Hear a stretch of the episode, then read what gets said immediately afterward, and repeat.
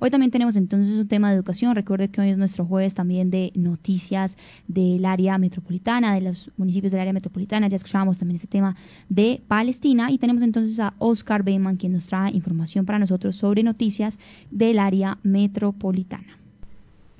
Sofía, muy buenos días para usted y para todas las personas que nos siguen a través de las diferentes plataformas de La Patria Radio.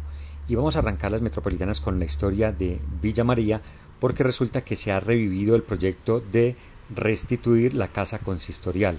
Esta es una edificación que databa de por allá de mediados del siglo XIX, nació prácticamente con la fundación de Villa María en los años 1850 y punta y sobrevivió todo el siglo XX hasta que en el 2011, por deterioro, por descuido, por negligencia, la tuvieron que tumbar, estaba generando riesgo para la comunidad y fue declarada en, eh, de, en edificación de riesgo, la tumbaron, amenazaba ruina y casi que de inmediato se montó una acción popular por comunidades de allí del municipio hasta que hay una sentencia judicial que obliga al municipio y a la gobernación restituir esta casa consistorial que era básicamente donde se realizaban las actividades administrativas en esa época de las comunidades, después tuvo otros usos.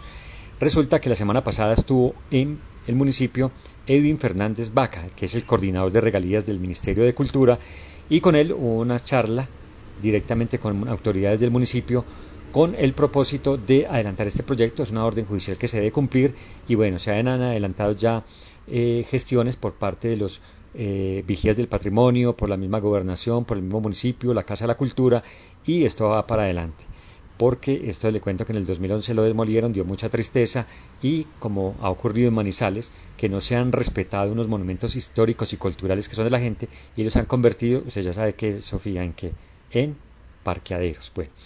Y pasemos a Palestina con otra noticia que tiene que ver con las mascotas, pues allí la Administración Municipal de Palestina ha decidido eh, implementar o institucionalizar el Día de las, de las, de las mascotas y resulta que se realizó una jornada donde atendieron 120 caninos y felinos con el contratista que atiende allí el albergue municipal y esta jornada también se va a repetir eh, en la primera o segunda semana de marzo en la zona, en la cabecera municipal. Muy importante para estos animalitos de calle, también para los que tienen mascotas, para las vacunaciones y demás. Y nos vamos para Neira, donde nos informan que ya están entregando eh, o ya entregaron el kit escolar a los estudiantes de las instituciones educativas públicas de las zonas urbana y rural. Muy importante que estos programas se cumplan, ojalá más temprano, para que se garantice con el transporte escolar y la implementación escolar la permanencia de miles de estudiantes en el sistema educativo, que no se tengan que preocupar sino por estudiar. Y para terminar estas metropolitanas, voy a invitar a mis oyentes a tres eventos que hay en estos tres municipios en los próximos días. El más cercano, este sábado 24 de febrero en el Parque Principal de Villa María se va a realizar el primer encuentro metropolitano de coleccionistas y melómanos salseros. También habrá presentaciones de orquestas, entre ellas una que le hace un homenaje a la Sonora Matancera. Hace como un mes la vimos en el Teatro Municipal. Espectacular, tremenda interpretación la que hacen. Entonces ahí está la invitación para que a partir de las 2 de la tarde estén en este encuentro que organizan la Alcaldía y la Corporación Casa de la Cultura de Villa María.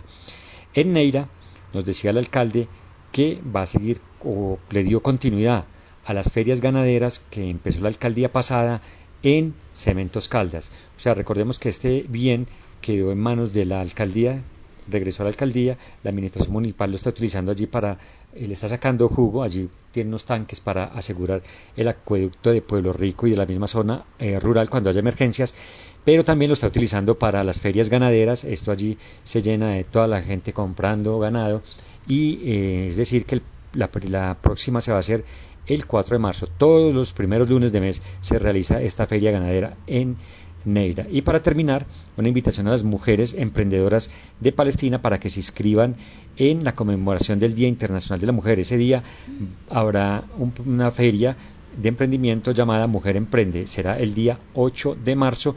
Las mujeres de Palestina interesadas en participar pueden acercarse a la oficina de la gestera social en el segundo piso de la Alcaldía de Palestina. Y con eso cerramos las noticias metropolitanas de este jueves. Así es, Oscar. Ahí teníamos mucha información del área metropolitana. Recordemos que estamos muy atentos también a las reacciones de las personas de este municipio y que también conforman el área metropolitana, pero asimismo también de Chinchiná, con quien también estamos muy pendientes de lo que vaya sucediendo.